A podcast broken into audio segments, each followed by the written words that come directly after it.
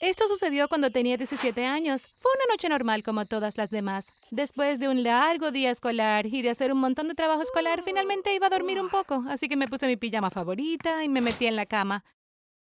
Me quedé dormida instantáneamente, pero poco tiempo después fue la sensación más relajante que he tenido. Sin embargo, algún tiempo después sentí una luz directa en mis ojos que me despertó. Abrí los ojos y al principio la visión era borrosa, pero luego comenzó a aclararse lentamente.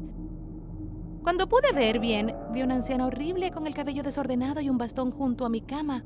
Inmediatamente comencé a entrar en pánico y a gritar pidiendo ayuda. Pero me di cuenta de que no podía hablar. Pero antes de continuar con este video, presiona el botón de suscribirse y activa la campana de notificación. Y esta noche se te revelará algo interesante en tus sueños. Confía en mí, funciona. Entonces la mujer empezó a hablar. No entres en pánico, vengo con un mensaje. Cuanto antes entregues el mensaje, antes me iré. Dijo así, así que dejé de intentar gritar. ¿Qué mensaje podría ser? Pensé, pensando que sería algo bueno, pero no fue nada bueno. Si alguna vez vuelves a dormir en tu vida, vas a morir. Dijo y comenzó a salir de mi habitación. Me dejó sorprendida y confundida y tenía tantas preguntas que comencé a gritarle de nuevo que esperara, pero como antes no podía pronunciar una palabra. Me esforcé tanto que finalmente pude gritar a todo pulmón, ¡Espera! En ese momento me desperté y me di cuenta de que todo lo que había pasado en ese momento era solo un sueño. La mujer no era real, pero lo que dijo fue lo suficientemente horrible como para dejarme una cicatriz, y desde entonces comencé a temer dormir. Ya era de mañana cuando me desperté, así que me preparé para la escuela y salí. No pensé mucho en la noche anterior en la escuela y todo siguió con normalidad. Después de que terminaron las clases, regresé a casa y pronto se hizo de noche pero no quería dormir. Estaba absolutamente asustada por la idea de dormir pensando que me llevaría a la muerte, a pesar de que sabía que esa mujer era solo un sueño. Mi mente jugaba conmigo mientras pensaba demasiado en las cosas que podrían pasarme si dormía, así que ni siquiera podía mirar la cama. Había tomado la decisión de no dormir a ningún precio. Así que bajé a la cocina y preparé un café. Saqué unas bebidas energéticas de la nevera y volví a mi habitación. Así me concentré toda la noche en tomar café y energizante y hacer mucho trabajo escolar que no fue tan difícil como había pensado que sería. Al final de la noche me sentí optimista pensando que podría hacerlo sin dormir. Pronto llegó la mañana y me preparé y fui a la escuela como siempre. Durante mi tiempo en la escuela me sentí un poco cansada, pero no muy agotada. Era un día normal a pesar de que no había dormido.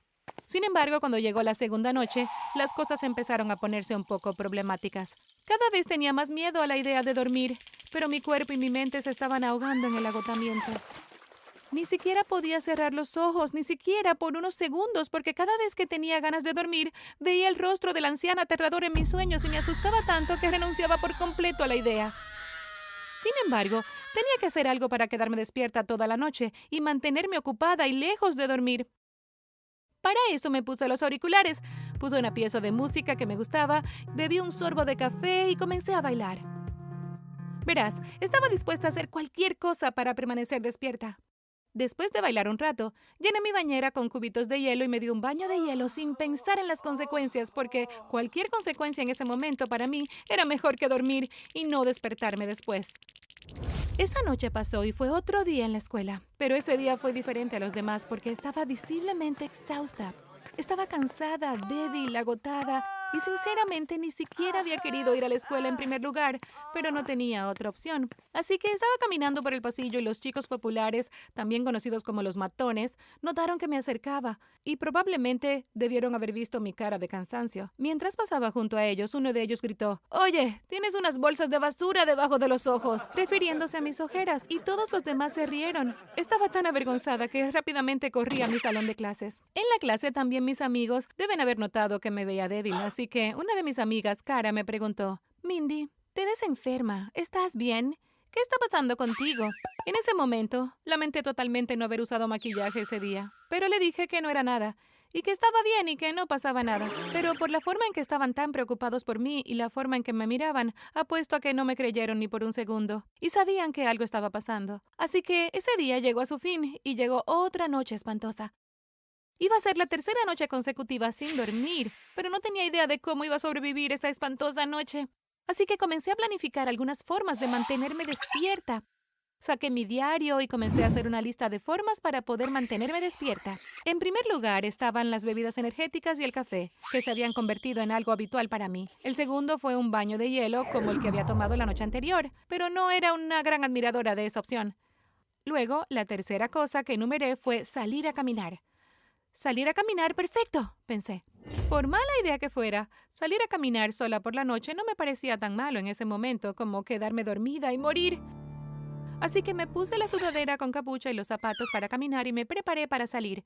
Salí a hurtadillas de la casa muy silenciosamente para que mis padres no me oyeran salir. No quería molestarlos ni meterme en problemas. Así que seguí caminando y me ayudó mucho. Disfrutaba de la tranquilidad y la brisa fresca de la noche y las estrellas titilantes. Caminé hasta algún punto durante 30 minutos y luego pensé que estaba demasiado lejos de casa. Además, comencé a asustarme un poco, así que pensé que debería regresar. Y justo cuando me estaba volviendo, vi algunas figuras oscuras de personas detrás de mí. Al principio no pensé en eso, pero después de caminar un poco, sentí que todavía estaban detrás de mí. Me están siguiendo. Pensé porque parecía así, pero tenía que asegurarme. Así que aceleré un poco mi paso y comencé a caminar apresuradamente, y ellos también cambiaron su ritmo y todavía estaban detrás de mí.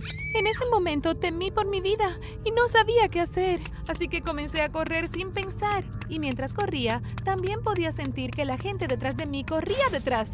Estaba bastante segura de que si no llegaba a la casa primero, esa gente me secuestraría. Afortunadamente, después de un tiempo, finalmente llegué a casa sin aliento. Entré e inmediatamente cerré la puerta detrás de mí. Incluso verifiqué si otras puertas y ventanas de mi casa estaban cerradas o no, y después de asegurarme de que lo estuvieran, me fui a mi habitación. Luego, el resto de la noche que me quedaba la pasé mirando por la ventana para ver si esas personas me habían seguido hasta mi casa y si todavía estaban allí. Pero nada como tal sucedió. Y finalmente llegó la mañana. Se sintió como una noche larga, así que era hora de prepararme para ir a la escuela. Pero estaba tan cansada que ni siquiera podía levantarme de la silla en la que estaba sentada. Entonces, de repente, mamá entró. Cariño, Sara llamó diciendo que no te veía bien en la escuela ayer, dijo abriendo la puerta de mi habitación. Pero tan pronto como me vio casi sin vida, aunque todavía consciente por el miedo a dormir, corrió hacia mí y me tocó la cara para revisar la fiebre. Inmediatamente después de eso, ella comenzó a gritar por mi papá porque estaba ardiendo de fiebre. Llegó corriendo y me llevaron a emergencias. El doctor allí me revisó e instantáneamente se dio cuenta de que me faltaba el sueño, por lo que pidió a la enfermera que me diera un poco de anestesia para que pudiera descansar un poco y que me cuidaran porque mi fiebre se debía claramente a un agotamiento. Pero no estaba preparada para eso. La anestesia me iba a hacer dormir en un estado de sueño que me aterrorizaba. Así que me resistí y grité y lloré para no perder el conocimiento.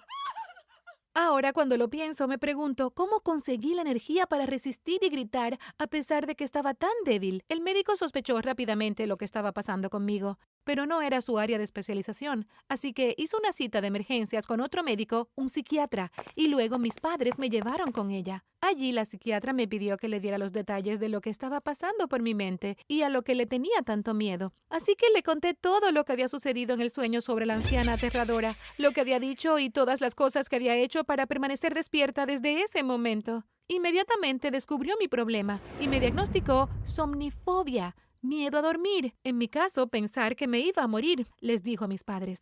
Después del diagnóstico, como estaba muy enferma y mi condición empeoraba cada vez, ella comenzó mi tratamiento de inmediato y para eso su primer paso fue conseguir que al menos durmiera un poco. Entonces me trasladó a otra habitación junto con mis padres. Allí había una cama y luego me llevaron algunas sillas para que mis padres y el médico pudieran sentarse a mi alrededor. Luego comenzó a hablarme, lo que me hizo sentir segura. Ella me dijo que no me pasaría nada, ya que ellos estarían allí protegiéndome. También me dio una goma de mascar diciéndome que me haría sentir mejor, pero luego me di cuenta de que era una goma de melatonina. El médico tuvo mucho éxito eliminando mi miedo, porque finalmente después de cuatro días pude ceder y quedarme dormida. Después de seis horas me levanté finalmente y sentí que acababa de renacer. Me sentía mucho mejor y menos exhausta e incluso mi fiebre había bajado. Luego el médico sugirió además la terapia cognitivo-conductual, para mi tratamiento, que meditara y escuchara música relajante si no tenía ganas de dormir para que mi cuerpo y mi mente pudieran descansar un poco. Después de eso, poco a poco empecé a sentirme cada vez mejor cada día. Sin embargo, ocasionalmente tenía miedo de quedarme dormida y en esos momentos meditaba, lo que ayudaba pero no mucho. Y le pedí a mamá que me cuidara mientras me dormía, lo que me daba seguridad y calma. Tomó tiempo, pero después de meses de terapia, finalmente comencé a superar mi miedo y a no pensar que moriría si me iba a dormir. Me olvidé de la anciana aterradora y lo catalogué como un sueño estúpido y las cosas comenzaron a cambiar por eso. No podía agradecer lo suficiente a mi médico. Gracias por ver. ¿Tienes alguna fobia? Déjanos saber en los comentarios. No olvides suscribirte y ver otros videos en el canal.